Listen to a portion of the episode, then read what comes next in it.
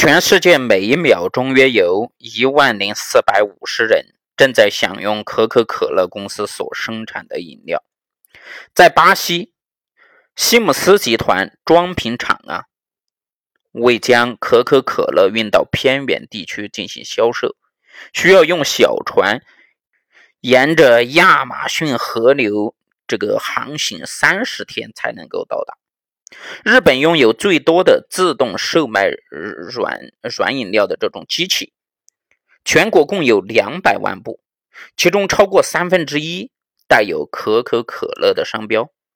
日本最畅销的非碳酸饮料乔治亚咖啡就是可口可乐公司的产品。在巴斯达利加的阿密，一个大市场和一个公共汽车站都是以可口可乐命名。该处是原来的可口可乐的瓶装厂的所在地。如果坐出租车告诉司机你要去可口可乐，那么个司机很可能送你到市场，而非真正的可口可乐的瓶装厂。可口可乐湾在洪都拉斯的这个科尔特斯港。四十多年前呢，可口可乐为了这个海滩而命名，因为这个海滩。就在一家可口可乐瓶装厂的前面，那间可口可乐的瓶装厂啊，至今已经不复存在了，但名字却留给了海滩。巴西的马克帕瓶装厂位处赤道，因此我们可以在街的一边即南半球买一瓶可口可乐，然后立即到街的另一半，就是北半球。又去买一瓶可口可乐。那么，如果将至今所有出厂的这个可口可乐呀，以巴古斯的这个可口可乐曲线瓶，将其首尾相连，那么沿着地球围绕，那么所形成的距离将花费一个卫星十一年十个月又十四天的这个时间绕行。四千三百三十四圈。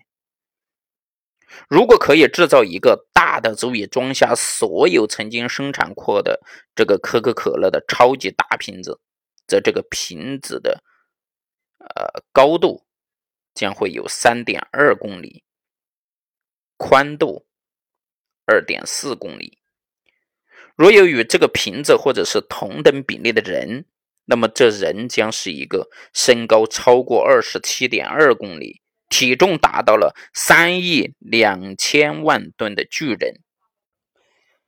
如果将曾经出厂的可口可乐、伊巴古斯的这个弧形瓶呢送给全世界所有的人，这每人将可获得六百七十八个瓶子。如果将所有曾经生产的可口可乐，然后按照这个瓶子的曲线首尾相连，它们将从月球来回一千零五十七次。如果以每天来回一趟计算，则需要花费两年十个月又二十三天的时间。如果将所有曾经生产的可口可乐的这个巴古斯的这个瓶子曲线啊相连成排列。那么它将会从水星通过金星、地球、火星一直到木星这么长。